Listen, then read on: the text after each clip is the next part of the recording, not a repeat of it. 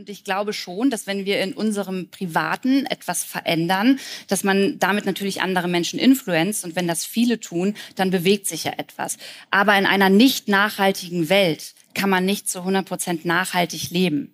Deswegen muss man natürlich schauen, dass man auf der einen Seite verantwortungsbewusster lebt und auf der anderen Seite sich trotzdem noch etwas gönnt.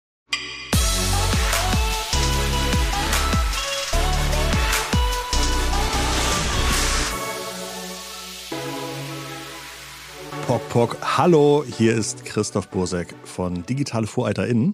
Ähm, und heute hört ihr mich leider nur ganz am Anfang, denn gleich übergebe ich an den lieben Philipp Westermeier, denn der hat sich im Rahmen der Business Lounge mit der Luisa Dellert hingesetzt und über das Thema Nachhaltigkeit gesprochen. Einmal, was ist Nachhaltigkeit? Wie spreche ich über Nachhaltigkeit? Und auch über Luisas Transformation vom Influencer hin zur Nachhaltigkeitsexpertin und Beraterin. Ich wünsche euch ganz, ganz viel Spaß mit der Folge und würde sagen, wir hören uns dann spätestens am Montag wieder. Denn ich habe eine schöne Folge aufgenommen mit der Anaida Thoms. Sie ist Wirtschaftsrechtlerin und hilft Unternehmen beim Thema Sanktionen, Nachhaltigkeit, Corporate Responsibility und führt auch interne Untersuchungen durch. Ein super spannender Beruf. Ist ein toller Podcast geworden, kann ich euch nur ans Herz legen. Jetzt ist mal viel Spaß und wenn ihr Montag wieder Zeit habt, dann hören wir uns am Montag wieder. Bis dann, ciao, ciao. Also, ich glaube, wir müssen uns hier in der Gruppe zumindest ein kleines bisschen vorstellen, ja. dass ähm, trotz der netten äh, Begrüßung hier auf der Bühne, ähm, von dir weiß man jetzt, dass du Lou Dellert bist, dass du ähm, eine Figur bist, eine Person bist, die sich sehr stark für das Thema Nachhaltigkeit stark macht, die da einen Podcast macht, einen großen Influencer-Account, einen Instagram-Account hat, also ich glaube ungefähr eine halbe Million Menschen, die dir da folgen. Aber deine Genese ist ja auch ganz spannend. Du kommst zum Beispiel aus einer Familie, dein Vater war Dachdecker aber auch Solarzelleninstallateur. Also jetzt was extrem Nachhaltiges, kann man sagen. Ähm, trotzdem hast du die Firma nicht übernommen, sondern bist erstmal ähm, Fitness-Influencerin geworden. Das ist was ganz anderes und hast dann als Influencerin bei vollem Galopp umgeschult auf Nachhaltigkeitsinfluencerin. Ist das korrekt so zusammengefasst? Du hast das wunderbar zusammengefasst, ja. Tatsächlich schon. Also mein Vater ist natürlich damals aus den Latschen gekippt, als ich gesagt habe, hey, äh, Papa, ich mache da jetzt was im Internet und nicht mehr bei uns äh, im Familienbetrieb. Aber äh, was jetzt nicht mehr ist, kann ja auch noch mal werden. Du hast deine Ausbildung gemacht ne, in dem Betrieb, ne? Genau, ich habe nach meinem Abitur äh, überlegt, dass ich nicht studieren möchte, sondern gerne einfach, also meine, äh, meine Oma hat eine Dachdeckerei, mein Onkel hat eine Dachdeckerei und mein Papa hat eine Dachdeckerei. Und deswegen war es für mich eigentlich. Aber das ist nicht die gleiche, ne? Das sind nicht die gleiche. ähm, äh, für mich war immer klar, irgendwie was zu tun und nicht dann nach dem Abi noch äh, studieren zu gehen. Und deswegen habe ich gesagt, okay, äh, ich fange im Familienbetrieb an, ähm, habe dann das Büro geschmissen, stand mit auf Dächern, habe Photovoltaikanlagen mit installiert, äh, Wechselrichter äh, programmiert und das hat mir auch sehr viel Spaß gemacht. Nebenbei habe ich da aber immer dann im Internet was gemacht und habe gemerkt, hey, ähm, da ist auch eine große Aufmerksamkeit irgendwie da und das macht mir Spaß. Und dann habe ich probiert, mich damit selbstständig zu machen. Das war dann die frühen Jahre von Instagram, wo man relativ schnell sehr ja. viele Follower finden konnte. Ja, 2013 war das. Äh, damals haben mich alle belächelt, mich da anzumelden. Ich habe das aus privaten Gründen gemacht. Ich wollte abnehmen und habe da Motivation gesucht und habe aber gemerkt, dass ich irgendwie zur richtigen Zeit am richtigen Ort war, wusste gar nicht, was ein Influencer oder ein Blogger ist und ähm, habe gesehen, je mehr ich irgendwie abnehme und äh, darüber spreche, desto mehr Leute, die ich gar nicht kenne, folgen mir im Internet. Und dann habe ich irgendwann ähm, eine Trainerausbildung gemacht im Fitnessstudio äh, mit einer Trainerlizenz und habe gesagt, okay, dann ähm, mache ich jetzt das, was ich im Internet mache, einfach auch mal vor Ort und habe dann Leute trainiert. Und so kam das dann irgendwie, dass ich mich damit dann selbstständig gemacht habe. Und war das irgendwann erfolgreicher als die Dachdeckerei? ja, ja, das, äh, also für mich schon natürlich, ne, weil Aber auch im Vergleich zur gesamten Firma im Ver Vergleich zur gesamten Firma von meinem Vater, ja. von dem Umsatz jetzt meinst du? Ja, eher vom Gewinn. Ja, auch, ja. Schon, ja. Ziemlich schnell, weil ich ja eine der ersten Influencerinnen war, die sehr viel Reichweite hatte im Bereich Fitness und ziemlich schnell natürlich auch Unternehmen auf mich zukamen, die gefragt haben, ob sie mit mir Werbung machen können, ob ich mal da irgendwelche Workouts veranstalten kann. Und äh, damals habe ich zu allem Ja und Amen gesagt, ähm, weil ich das natürlich sehr beeindruckend fand, ähm, so viel Geld zu verdienen. Und dementsprechend äh, stand für mich dann auch schnell fest, dass ich gar nicht zurück ins Familienunternehmen will. Bevor wir jetzt auf die ganzen, den, deinen Influencer-Journey und die heutigen Themen kommen, nochmal ganz kurz zu der Firma von deinem Vater, weil das war damals jetzt ja so irgendwie ein bisschen exotisch, also Dachdeckerei nicht, aber das Photovoltaik. Heute ist es ja absolut das Ding, was alle brauchen. Es gibt jetzt irgendwie Startups, die mehr oder weniger so Photovoltaik-Firmen zusammenkaufen und damit jetzt in Summe mit Milliarden bewertet sind, NPAL oder 1,5 Grad, verschiedene andere da geht es halt darum, wirklich solche Betriebe aufzukaufen. Ist das bei deinem Vater schon passiert oder ist er noch selbstständig, unabhängig? Mein Vater ist auch selbstständig und ich habe den Podcast gehört, in dem du darüber auch gesprochen hast äh, mit einem der Gründer, die gerade auch Handwerksbetriebe aufkaufen, mhm. weil ja das große Problem momentan einfach ist, du findest keine Mitarbeitenden, die Bock haben, mit aufs Dach zu steigen. Und auf der anderen Seite ist gerade durch die wirtschaftliche Lage ein ganz großes Problem ähm, die Materialbeschaffung. Also äh, die Kunden von meinem Vater warten sehr, sehr lange auf die Module oder äh, Wechselrichter oder Speichersysteme. Und ähm, das ist schon eine Herausforderung. Auf der anderen Seite ist er ausgebucht bis, weiß ich nicht, Mitte nächsten Jahr im Sommer. Also der braucht sich gar keine Gedanken machen und wartet nur auf das Material. Aber er möchte seine Firma behalten. Ja. Und nicht jetzt bei dem Boom partizipieren? Nee, der möchte seine Firma behalten und ich habe auch noch zwei äh, jüngere Brüder, die da äh, jetzt auch eine An äh, Ausbildung anfangen und ähm, ich helfe auch immer mal aus, wenn äh, es irgendwie kommunikationstechnisch etwas gibt oder ähm, ich im Marketing helfen kann, dann mache ich das und wer weiß, was irgendwann mal ist. Aber es ist auf jeden Fall eine Boomzeit in dem Segment, ne? das ja. kannst du bestätigen. Das ja, auf jeden Fall generell Handwerk. Ne? Also äh, ich würde behaupten, wer heute Handwerker werden möchte, braucht sich, wenn er Mitarbeitende hat und das gut aufzieht, keine Gedanken, um Geld zu machen, weil er immer auf jeden Fall Auftra Aufträge haben wird. Okay, ähm, aber äh, Handwerk ist nicht unser Thema, sondern eher in ja. Instagram. Ähm, du hast es eine Weile gemacht. Wie viele Jahre warst du dann Fitness-Influencerin, wenn man das so nennen darf?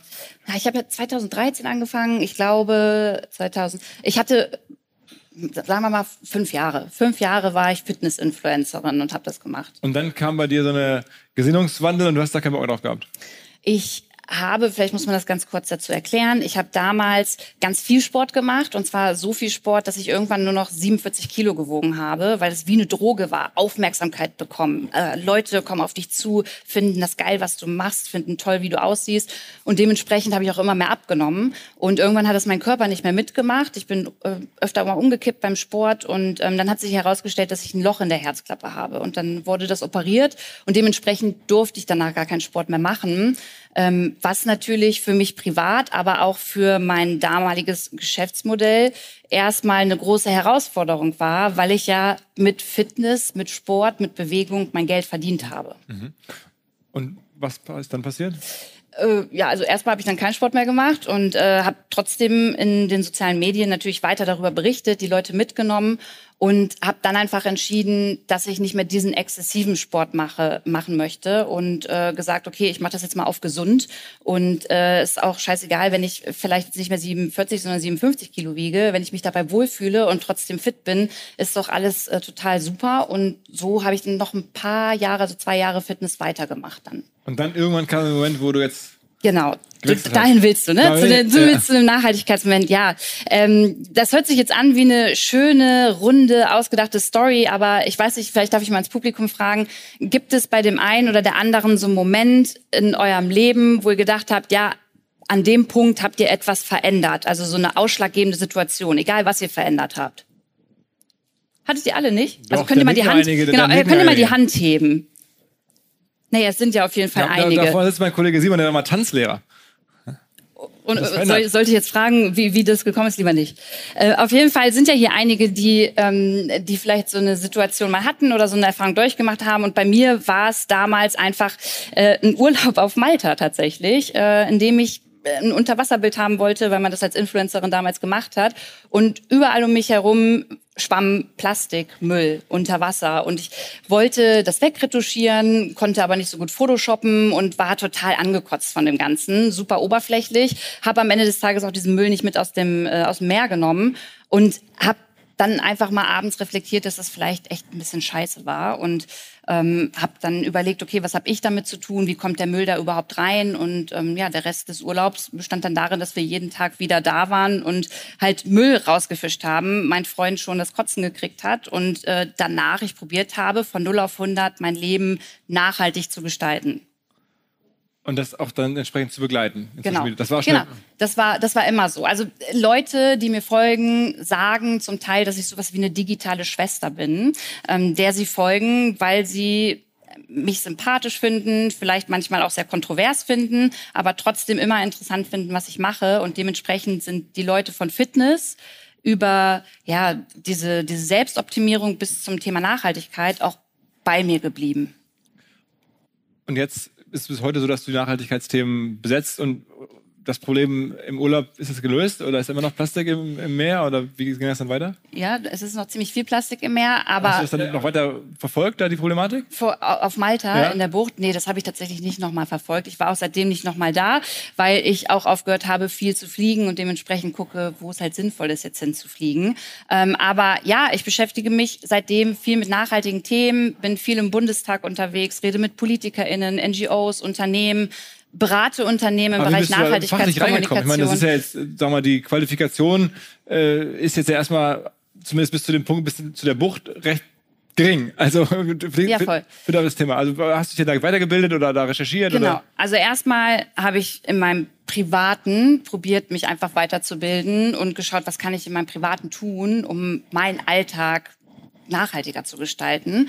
Und äh, dann habe ich natürlich auch überlegt, okay, wenn ich das privat mache, wie kriege ich das auch in meinem Business hin? Und ich war ja eine Influencerin, die mit den mit Konzernen wie Adidas, Nike zusammengearbeitet hat, wirklich jede Kooperation angenommen hat und das habe ich natürlich angefangen zu hinterfragen, ob ich das noch machen kann, wenn ich auf der anderen Seite mich für das Thema Nachhaltigkeit ähm, und verantwortungsbewussten Konsum einsetze und das war für mich ziemlich schnell klar, dass das nicht mehr so geht.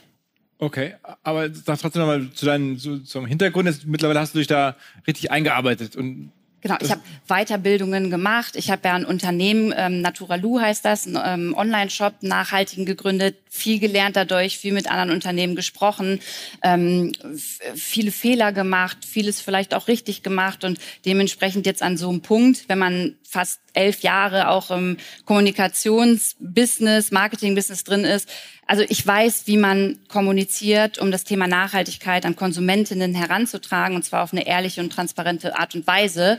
Und das vermittle ich inzwischen Unternehmen. Ah, okay, aber wenn jetzt die Bundesregierung dich was fragt, dann geht es meistens eher um diese Kommunikations- äh, genau. Thematik, nicht jetzt um Nachhaltigkeit. Nein, nee, das ist ganz wichtig äh, zu unterscheiden. Also ich bin immer für die Nachhaltigkeitskommunikation da. Das heißt, ähm, ich erstelle nicht mit der Bundesregierung und auch nicht mit den ähm, Unternehmen Nachhaltigkeitsstrategien, okay. sondern wir schauen uns das an und schauen aber auch, wie wird kommuniziert, ähm, wie ehrlich und transparent wird kommuniziert, wo sind äh, vielleicht noch ein paar Schwachstellen und dann entwickeln wir einfach ein Konzept, wie man das Thema einmal intern an die Mitarbeitenden weitergibt, aber dann auch natürlich nach außen hin Wie ist jetzt zum Beispiel dein persönliches äh, Flugverhalten? Also fliegst du noch oder nicht? ja, ich fliege noch, ich äh, will mir das auch nicht verbieten, aber also damals bin ich so viermal im Jahr, vier, fünfmal im Jahr geflogen, weil ich auch auf irgendwie Events unterwegs war. Und jetzt ist es so, ich bin diesen Sommer das erste Mal seit zwei Jahren geflogen und also dieses Jahr einmal. Und ist das jetzt was, von dem du denkst, dass es was bringt? Also jetzt der Verzicht für dich oder ist eher für dein persönliches Gefühl oder als Vorbild oder ist es, glaubst du schon, dass sozusagen man muss klein anfangen? Also wie ja. denkst du darüber nach? Also es gibt ja so diesen Spruch, wenn viele kleine Menschen an vielen äh, Orten viele kleine Dinge tun, dann können sie das Gesicht der Welt verändern. Und ich glaube schon, dass wenn wir in unserem Privaten etwas verändern, dass man damit natürlich andere Menschen influenzt. Und wenn das viele tun, dann bewegt sich ja etwas. Aber in einer nicht nachhaltigen Welt kann man nicht zu 100 Prozent nachhaltig leben. Deswegen muss man natürlich schauen, dass man auf der einen Seite verantwortungsbewusster lebt und auf der anderen Seite sich trotzdem noch etwas gönnt. Und wenn es dann dieser eine Urlaub ist, dann finde ich das legitim, weil man sollte nicht immer den einzelnen Menschen dafür schämen, sondern schauen, wie das große Ganze verändert werden kann. Aber wie findet man da so den richtigen Grad? Also ich meine, das ist ja nun sehr, auch gerade in der Öffentlichkeit, äh, schwierig, dann sozusagen ein Gefühl zu entwickeln, das dann auch alle teilen. Klar, wir können auf der einen Seite sagen, wenn du einkaufen gehst, dann ist das für dich ein Stimmzettel. Du kannst wählen, was du einkaufst. Kaufst du vegan ein, kaufst du Fleisch ein, kaufst du das Biofleisch ein ähm, oder kaufst du konventionell ein. Das können aber nicht alle Menschen und schon gar nicht in dieser wirtschaftlichen Situation gerade. Manche müssen einfach auf jeden Euro achten. Und da immer auf das Individuum zu gehen oder auf den einzelnen Konsumenten oder die Konsumentin finde ich schwierig, denn es gibt ja auch ganz viele Dinge, die eben die Supermärkte oder Unternehmen Unternehmen oder aber auch die Politik ändern können, Rahmenbedingungen verändern, ähm, innerhalb derer man Dinge verändern kann. Also ich finde es ein bisschen schwierig, das immer auf uns Konsumentinnen abzuwälzen. Es gibt so in der Digital- oder Startup-Szene immer auch so das, das Argument, am Ende lösen es, wenn dann Technologie, all diese Probleme. Oder ist es doch Reduktion? Was ist es aus deiner Sicht?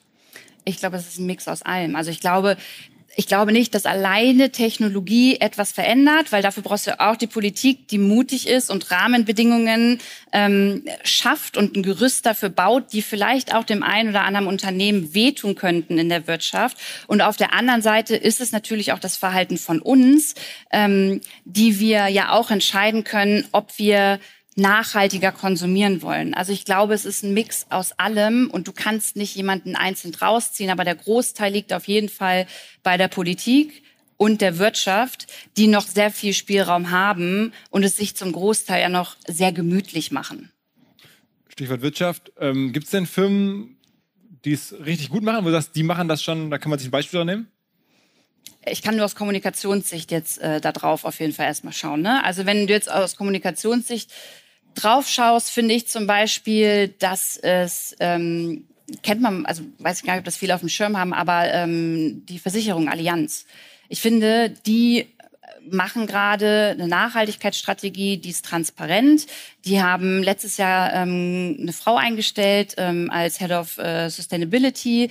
Die haben schon vor Jahren gesagt, wir sind keine Versicherung mehr für Kohlekraftwerke. Die schauen, ähm, wie sie ihren Fuhrpark ändern und, und, und. Also das nehmen sie oder das ähm, kommunizieren sie so, dass sie die Kundinnen transparent mitnehmen und auch auf deren Seite kann man das nachlesen. Und das ist für mich ein gutes Nachhaltigkeitskommunikationsmanagement, ähm, bei dem bestimmt auch noch viel Luft nach oben ist, aber die nehmen die Leute mit und die erklären sich und das finde ich wichtig. Okay, noch ein anderes Beispiel? Äh, anderes, willst du ein gutes, willst du äh, noch ein gutes Beispiel? Also ich meine, wir sind ja heute, wir können ja mal Vodafone. Wir sind ja heute hier bei Vodafone. Ja genau. Wie macht ähm, denn Vodafone eigentlich? Voda genau? Wie macht's Vodafone? Also Vodafone hat meiner Meinung nach natürlich auch, wenn du dir die Ziele anguckst, Luft nach oben, so wie äh, die anderen Telefon- äh, oder Mobilfunkanbieter natürlich auch. Aber ich finde, Vodafone äh, kommuniziert in den sozialen Medien sehr gut. Ähm, sie haben auf der Seite eine sehr transparente Art und Weise äh, zu zeigen, wie Nachhaltigkeit gelebt wird und umgesetzt wird. Aber auch da ist Luft nach oben, weil wenn du auf die Seite gehst, ich habe vorhin mal äh, eine Umfrage gemacht mit, äh, mein, äh, mit meiner Community und habe äh, den mal einen Satz rausgesucht von der Vodafone Nachhaltigkeitsseite ähm, und den, äh, den bewerten lassen und gefragt, versteht ihr, was da steht? Und äh, wirklich 90 Prozent haben gesagt, nee, ich verstehe nur was, Bahnhof. Lies mal vor den Satz. Ähm, ich, kann, ich kann ihn gerne mal vorlesen. Ich habe den ich, rausgesucht. Ich mache als Selbsttest, vielleicht schaffe ich das.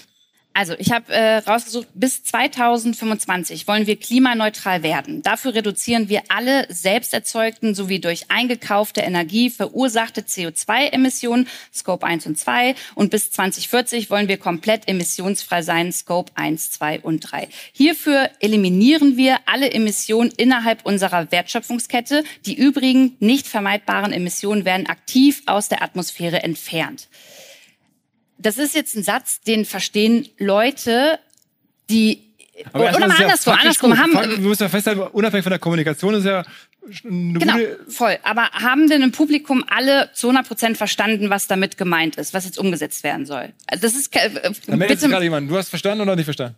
Ah. Weil einer, okay.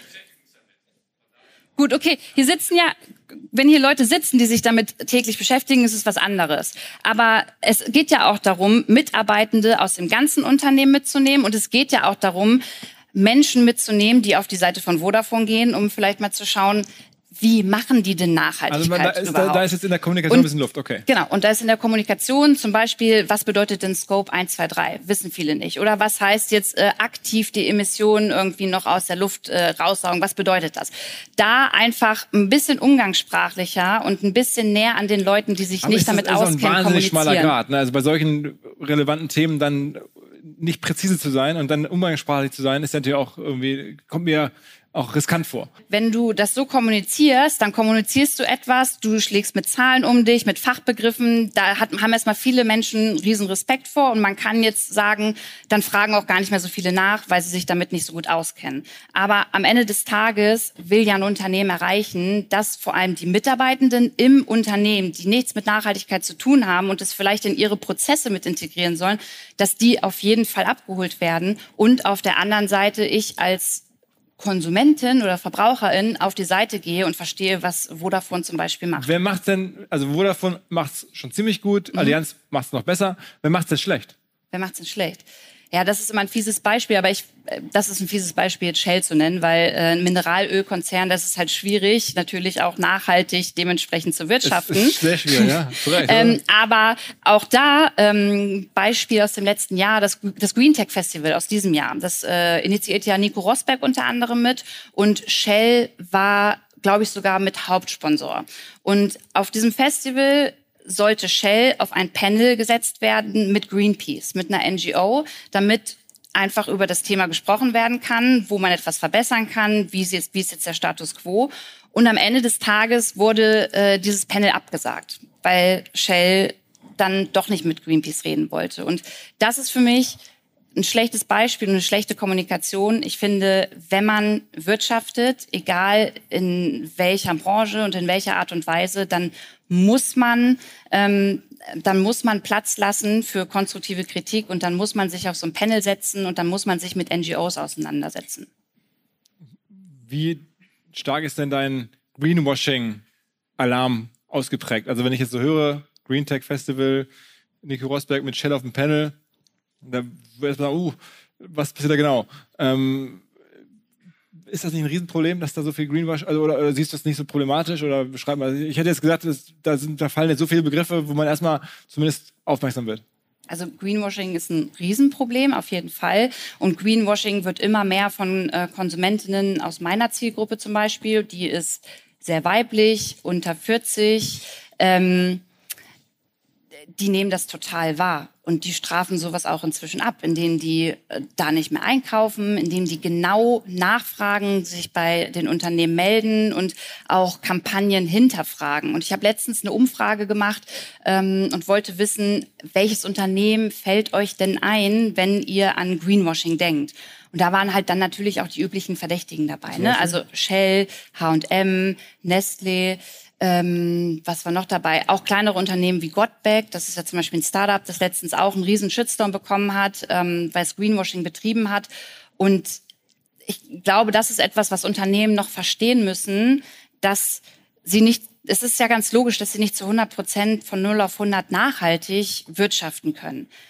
Aber transparent und ehrlich zu kommunizieren und zu sagen, Leute, wir sind hier nicht bei 100 Prozent klimaneutral und wir sind hier auch nicht 100 Prozent nachhaltig, weil wir an den und den Stellen einfach vor folgenden Herausforderungen stehen, da die Leute mitzunehmen, da zu erklären. Und Learning für, die, für alle, die zuhören, das genau. kann man wahrscheinlich bei sich zu Hause auch umsetzen, dass, also diese, eine ehrliche Kommunikation. Eine ehrliche Kommunikation, weil das am Ende des Tages authentisch ist und ähm, dir das dann auch die Menschen verzeihen und das verstehen und sagen, ja natürlich, okay, ich kann verstehen, dass ihr da Herausforderungen habt und dann ist es viel besser zu sagen, wir sind hier gerade bei 70 Prozent und für die letzten 30 Prozent, da brauchen wir echt noch, da brauchen wir noch ein bisschen und wir nehmen euch auf diesem Weg mit und das wünsche ich mir von viel mehr Unternehmen als die, die es schon tun. Du gehst, du gehst ja relativ viele Firmen hinein und berätst die auch. Was sind denn so die üblicherweise ein, zwei offensichtlichsten Befunde oder so diese low-hanging fruits, die man sofort besser machen kann. Also wenn jetzt hier jemand zuhört, sagt, okay, man braucht dich gar nicht erst anheuern, sondern das können alle wahrscheinlich alleine sogar schon besser machen. Was ist das so, was kommt da immer so?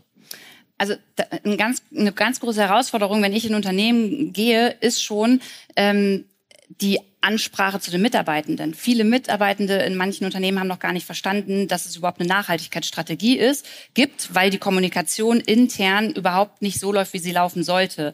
Und um Nachhaltigkeit nach außen zu kommunizieren, umzusetzen, in die Prozesse mit zu integrieren, musst du ja erstmal deine MitarbeiterInnen abholen. Und das ist schon eine riesen Herausforderung okay, für sehr erstens, viele Unternehmen. Was, was ist zweitens?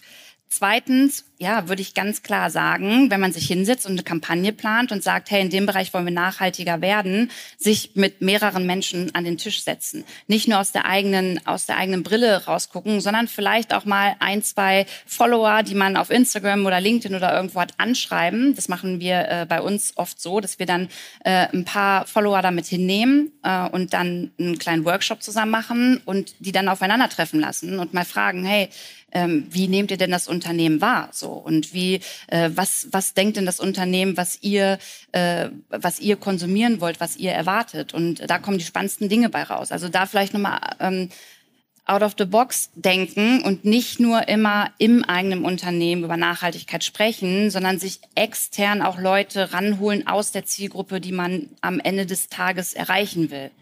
Ist es eigentlich wirklich so einfach, Leute zu erreichen und auch zu einer Verhaltensänderung ähm, ja, zu bekommen. Denn du hast gerade gesagt, eine Firma, die da immer genannt wird, ist zum Beispiel H&M. Trotzdem kaufen ja Millionen, vor allem junge Menschen H&M oder es gibt ja das Beispiel von Shein, diese chinesische Firma, auch Klamotten, sehr günstig. Ähm, das ist auch, glaube ich, auch bekannt, dass die nicht sehr nachhaltig sind, aber wahnsinnig erfolgreich. Irgendwie, wenn man von außen drauf guckt, ist schon erstaunlich, ne, dass das jetzt ja auch in der Generation scheinbar ja. oder sehr großes Thema ist und gleichzeitig überhaupt gar nicht sozusagen jetzt äh, das Portemonnaie oder die Einkaufsverhalten dem, dem der Gedankenlage folgen. Ja, also total. Und wenn man sich so die Gen Z anschaut, dann ähm, reden viele davon, ja, die sind so nachhaltig und die retten die Welt, die gehen zu Fridays for Future, aber am Ende des Tages ist die Gen Z nicht so nachhaltig. Da gibt es natürlich auch so die eine Bubble, aber dann gibt es auch eine Bubble, die die fordert das vom Unternehmen ganz selbstverständlich, aber prüft auch nicht nochmal nach, ob da jetzt irgendwie nachhaltigkeitsmäßig was getan wird. Und dann gibt's natürlich auch die Bubble, der ist das scheißegal. Aber das hast du in jeder Generation. Nur Fakt ist ja, dass wenn Unternehmen sich jetzt strategisch nachhaltiger aufstellen, sie einfach in Zukunft davon profitieren werden, weil natürlich bei jeder Klimakatastrophe, bei jedem Extremwetter, äh, bei jeder Flutkatastrophe, die wir hier in Deutschland haben, immer mehr Leute mit diesen Themen einfach auch vor der Haustür in, Ver in Verbindung kommen und in Kontakt treten und natürlich hinterfragen. Und deswegen empfehle ich einfach immer zu schauen, okay, was könnt ihr jetzt tun? Und zwar nicht nur, um Geld einzusparen, sondern letztendlich auch einen Impact auf ähm, die Nachhaltigkeitsziele dann letztendlich zu haben, die ihr euch setzt. Jetzt mal ganz harte Challenge. Wenn man, was wir gerade besprochen haben, mit, das mit, mit H&M und Shein und so sieht, dann kann man doch sagen, zumindest die Nachhaltigkeitskommunikation, also die Kommunikation, die können sich Firmen eigentlich sparen, weil es ändert eh nichts. Die Leute scheinen das genauso zu kaufen wie vorher. Naja, die Nachhaltigkeitskommunikation ist ja bei H&M. Bei Shein ist, glaube ich, also ich glaube, da gibt's nicht eine gute Nachhaltigkeitskommunikation, aber bei H&M gibt's ja eine Nachhaltigkeitskommunikation. Ja da gibt es, die ist nicht schlecht, aber Leute hinterfragen sie auf der einen Seite immer mehr und auf der anderen Seite interessiert's die Leute nicht. Also du hast einfach die eine Bubble, die hinterfragt das krass und die sagt H&M, Ciao Kakao kaufe ich nicht mehr und dann gibt es halt die, die es nicht hinterfragen. Die Frage ist halt, werden die es nicht irgendwann tun, wenn sie immer mehr mit der Klimakrise in Kontakt kommen oder irgendwie. Also es ist eher so eine langfristige Vorbereitung für ja. Themen, die noch kommen. Ja. Ist eigentlich für dich der Wechsel von der Fitness zur Nachhaltigkeitsinfluencerin auch mit großen persönlichen Wohlstandsverlusten einhergegangen? Also ich glaube, äh, als Influencerin darf man sich auf gar keinen Fall beschweren, egal ob vorher oder nachher. Und ich würde sagen, dass ich äh, da schon sehr privilegiert gewirtschaftet habe und es auch immer noch tue. Aber die Zeit, als ich ähm, natürlich gesagt habe, okay Leute, ich mache hier keine Werbung mehr für Adidas und Co., hin zu, ich möchte, wenn mit nachhaltigen Unternehmen und bestenfalls bald gar nicht mehr mit Unternehmen zusammenarbeiten müssen in Form von Kooperation, ähm, das war schon eine Zeit, in der ich dann sehr wenig Umsatz gemacht habe, weil ich ja alles abgelehnt habe. Aber inzwischen merkst du halt, dass natürlich Unternehmen probieren, dementsprechend auch sich nachhaltiger äh, auszurichten, ähm, äh, Prozesse in Gang äh, zu bringen, damit auch nach außen so kommuniziert werden kann mit zum Beispiel Influencern. Hm, die Antwort war jetzt nicht ganz eindeutig. Du, was, wolltest du jetzt eine Zahl haben oder Nein, was? Nein, aber nur ein Gefühl dafür, welches Umfeld aktuell wirtschaftlich einträglicher ist. Das Nachhaltigkeitsumfeld oder das Fitnessumfeld? Inzwischen inzwischen das, was ich jetzt mache, aber nur, weil ich nebenbei auch Moderatorin bin, eine Beratungsagentur, eine Produktionsfirma okay, okay, habe. Okay. Also wenn du das alles zusammenzählst, dann äh, ist es schon gut, so wie es ist. Ganz anderes Thema. Du bist jetzt ja eine Nachhaltigkeitskommunikationsexperte, also die Kommunikation. Jetzt in den letzten Tagen habe ich so verfolgt, gibt es diese Aktion äh, von, ich glaube, die Gruppierung heißt äh, Letzte Generation oder Last Generation, die zum Beispiel jetzt äh, Kunstwerke Kartoffelbrei, oder? Kartoffelbrei. Die, ist es dann eigentlich, ich weiß nicht, ob es dann nachhaltig beschädigt ist oder einfach nur wieder gereinigt werden muss oder jedenfalls solche Aktionen machen. Bringt das was? Aus Kommunikationssicht? Das ist ja, ist ja eine Kommunikationsstand am Ende. Äh, ich finde, es bringt nichts. Ich glaube, ähm, dass äh, das schadet dem Thema an sich. Ich verstehe, dass junge Menschen super verzweifelt sind. Die sind auf die Straße gegangen. Äh, die haben Hungerstreik vom Kanzleramt gemacht. Aber sich jetzt ins Museum zu stellen und ein Gemälde zu beschädigen oder auch sich auf der Straße festzukleben, ist meiner Meinung nach nicht der richtige Weg, weil auf der einen Seite jetzt in, äh, in den Nachrichten nur über dieses Gemälde und nicht über die Klimakrise an sich gesprochen wird und Menschen einfach super angepisst sind, wenn sie nicht zur Arbeit kommen oder wenn ein Rettungswagen auf der Straße nicht durch kann. Und ähm, deswegen verstehe ich den Sinn dahinter, aber ich glaube, der Protest wäre sinnvoller, wenn man ihn direkt in die Politik reinträgt. Wie, wie würde man das machen?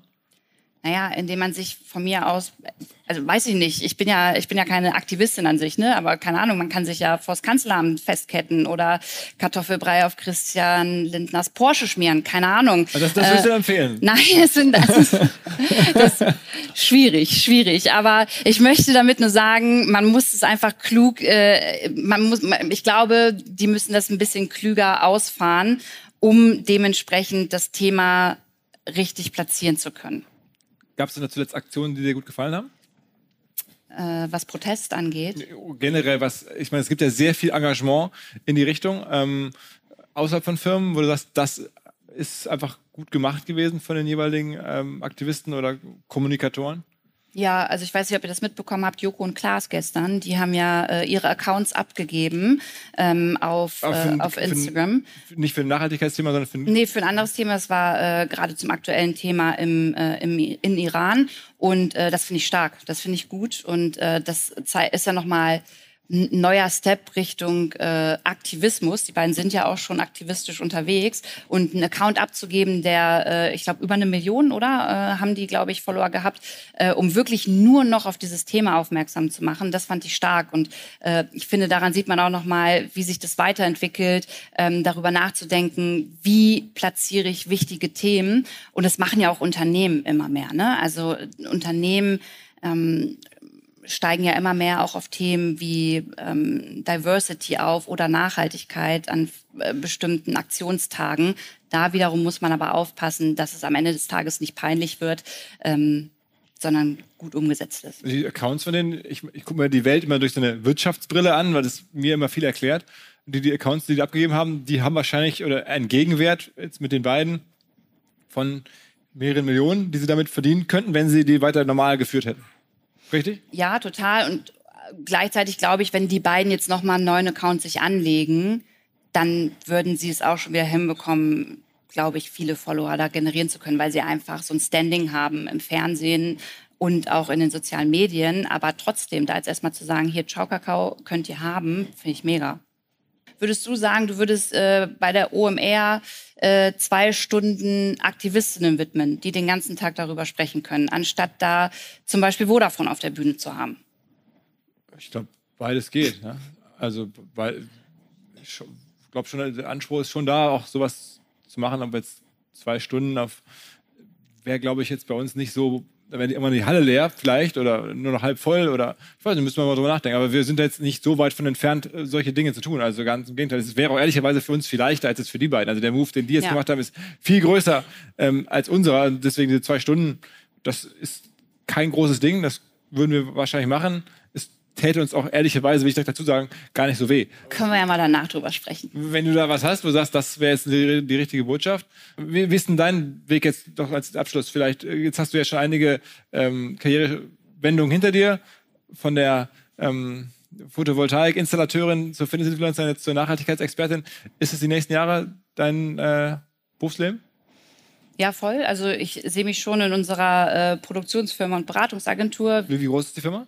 Wie groß. Mhm. Äh, in der Produktionsfirma sind wir jetzt zu viert, aber stellen jetzt Freie ein, wenn wir äh, dementsprechend die Projekte umsetzen. Und in meiner Beratungsagentur sind wir gerade äh, drei Leute und stellen jetzt im Januar stelle ich noch mal eine Person ein. Das ging alles relativ zügig und schnell und wächst gerade und das macht mir Spaß und ich glaube, dass ich da genau richtig bin, weil ich möchte gar nicht mehr unbedingt vor der Kamera stehen, sondern hinter der Kamera auf der einen Seite Unternehmen, aber auf der anderen Seite auch Formate entwickeln entwickeln, die wichtige Themen wie Nachhaltigkeit und andere gesellschaftsrelevante Themen, ähm, die die halt in den verschiedenen Zielgruppen platzieren. Das ist so meine Aufgabe. Mhm. Okay.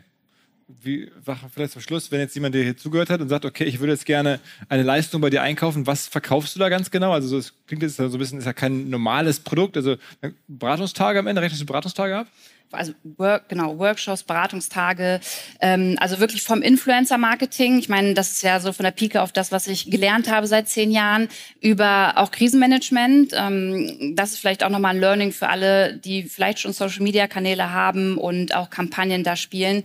Krisenmanagement ist noch ein ganz, ganz großes Ding, was in vielen Unternehmen ganz, ganz schlecht umgesetzt wird. Also mit Shitstorms umgehen, präventiv schon mal überlegen vor einer Kampagne, ähm, was könnte da kommen, wie antworten wir, wer ist an dem Tag auch available und so. Also da helfe ich, um ähm, dementsprechend Kampagnen besser und zielgerichteter umsetzen zu können. Und ähm, wir entwickeln halt Formate und Kampagnen für, äh, ja, für die Öffentlich-Rechtlichen, fürs ZDF, für RTL, aber auch für Unternehmen, die sagen, hey, wir wollen äh, einfach eine Nachhaltigkeitskampagne starten. Okay, gibt es Fragen an Lou? Wer hat konkret irgendwie eine... Oder vielleicht auch mal an Philipp, weil äh, ich konnte dir keine einzige Frage stellen. Ja, gerne. Also. Wir haben jetzt die ganze Zeit über Nachhaltigkeit geredet. OMR ist nächstes Jahr wieder am Start. Wie schwierig ist es für euch, das so nachhaltig wie möglich zu gestalten? Das ist schon schwierig, denn so ein Festival ist erstmal per se jetzt nichts Nachhaltiges. Ne? Das, äh, das ist, insofern gibt es da genug äh, Aufgaben. Also die ich glaube, der größte, wir haben uns natürlich auch uns mal alles angeschaut, haben jetzt dafür auch einen Kollegen eingestellt. Ähm, ehrlicherweise, das größte Thema ist die Anreise. Die haben wir nur bedingt im Griff. Wir werden jetzt im nächsten Jahr ein Ticket dafür machen, dass man mit der Bahn anreist. Gibt es Vergünstigungen, gibt es auch von der Deutschen Bahn schon ein ganz cooles Angebot. Also das machen die mit ganz vielen Events, ähm, dass man da Bahnreise quasi subventioniert oder belohnt, auch von Seiten der Bahn. Das werden wir machen, weil natürlich die Mobilität dahin, äh, zu der wir gewissermaßen aufrufen, ein Thema ist. Ähm, auf dem Event selber gibt es ein paar Themen. Äh, da gibt es vor allen Dingen äh, die Herausforderung, das ein, ein, ein Mehrwegsystem zu bauen. Das ist bei Events mit jetzt in unserem Falle 70.000 Besuchern nicht so einfach, ähm, da so auf Mehrwegsysteme umzustellen. Ähm, normalerweise sind so Events immer ein Weg. Ähm, das ist wahrscheinlich so die nächstgrößere Baustelle. Ähm, und dann gibt es eine Reihe von weiteren, also natürlich, was passiert mit den Messeständen hinterher, wie werden die entsorgt. Ähm, wir haben in den letzten Jahren eigentlich immer gedacht, dass es zum Beispiel eine gute Idee wäre, generell den Fußabdruck, den wir da haben, zu kompensieren. Haben dann dafür sozusagen bezahlt. Äh, jetzt habe ich gelernt, auch von unserem Nachhaltigkeitskollegen, dass das eigentlich nicht richtig ist, sondern dass das reduzieren vielleicht. das haben wir auch getan, aber dass selbst die Prävention eigentlich, äh, die, diese, diese Ablasszahlung quasi, dass die ähm, äh, zu nichts führt und dass man, das, dass man das Geld auf jeden Fall woanders investieren sollte, dass man da sogar eher jetzt sich angreifbar macht, wenn man das tut, war mir nicht so klar. Ähm, auch das werden wir jetzt umbauen. Also es, du merkst, da ist, sind cool. an verschiedensten Stellen äh, Themen, die sich äh, da so stellen und ja, äh, wir haben jetzt überlegt, natürlich auch, ist auch in der Eventszene eine, eine gerne genommene Frage, macht man das Event jetzt zum Beispiel fleischfrei? Ähm, haben wir auch überlegt, ist natürlich ein, auch ein gewisser Eingriff, weil viele Leute sich darauf freuen, dann abends eine Wurst oder einen Burger zu essen oder sowas. Jetzt ähm, wenn wir uns was anderes einfallen lassen. Es wird also Fleisch geben, aber auf eine ganz, wir finden, interessante Art. Ähm, wollen das noch nicht verraten, aber es, wir werden sicherlich darauf auch eingehen natürlich. Ähm, ja, und so zieht sich diese ganze Thematik Nachhaltigkeit bei so Events, wie wahrscheinlich bei den meisten Geschäften, von einem Ende zum anderen durch. Und ja. man muss bei jeder Stelle überlegen, ähm, zumindest geht es uns so, wo kann ich was machen und was kann ich mir auch leisten. Ähm, denn das kostet auf jeden Fall mehr. Da jetzt ein Mehrwegsystem zu bauen, das ist das Verrückte, ja. kostet mehr als ein Einwegsystem. Das ist deutlich so. Ja. Und da dann aber die Leute mitzunehmen und das auch zu kommunizieren und zu erklären, warum macht ihr wie was, ich glaube, das ist halt der wichtige und richtige Punkt, um auch mehr Akzeptanz dafür zu bekommen, wenn ja, man halt nicht gleich Frage. nachhaltig dann, ist. Dann, dann frage ich dich das nochmal ganz kurz zum Abschluss. Ist das wirklich richtig, das immer zu kommunizieren? Mein Gefühl ist, es gilt so ein bisschen diese Prämisse so äh, Show, don't tell. Also man muss es machen und dann werden es ein paar Leute vielleicht schon wahrnehmen, ein paar auch nicht. Aber das jetzt immer zu kommunizieren, da macht man sich am Ende angreifbarer, als wenn man gar nichts kommuniziert und im Zweifel das, das Thema in Ruhe lässt. Und wenn man da jetzt so stark sich positioniert, deswegen, das möchte ich auch gar nicht tun, ja. weil ich dann glaube, da, ich habe jetzt ein paar Sachen erzählt, an die wir so nachdenken. Ein paar werden wir machen, ein paar wird man sehen und es ist auch alles ne, in, in der Diskussion. Aber jetzt das öffentlich jetzt im Sinne von, wir erzählen es allen, guck mal hier oder auch so dolle Botschaften ist man, ist es nachher schlechter, als wenn man einfach bei ein paar Sachen handelt und bei ein paar einfach die Schule hält? Ich glaube, es kommt voll darauf an, weil die Dinge, die du jetzt umsetzt, können ja auch für äh, andere Unternehmen oder Festivals halt voll die Vorbildfunktion sein. Und dann darüber zu sprechen, ähm, finde ich besonders bei euch, da sind 70.000 Menschen, die aus ihren Unternehmen dann vielleicht daraus was mitnehmen können, finde ich total interessant und wichtig. Ähm, die Rewe Group, das vielleicht noch als Beispiel, die macht super, super viel im Bereich Nachhaltigkeit. Die haben ähm, auch auf ihrer Seite das super durchdeklariert. Die erklären das, die setzen das in den Supermärkten um. Und kein Arsch weiß das.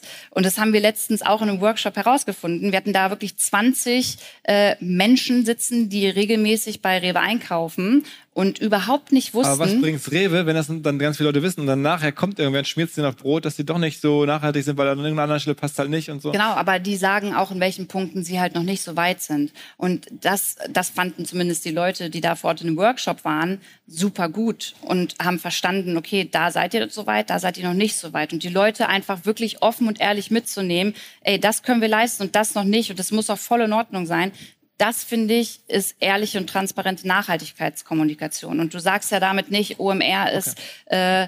äh, äh, die geilste Sau der Welt mit 100% Nachhaltigkeit. Aber ist sie eigentlich schon. so, so. Und in dem Sinne, ähm, hier bringt schon die Uhr, muss okay, ich dich jetzt hier ähm, äh, zum Ende zwingen. Ja. Äh, ihr merkt hoffentlich, wir können das Thema noch ein bisschen weiter vertiefen kann man ja auch hier noch, mit dir, du bist noch ein bisschen da.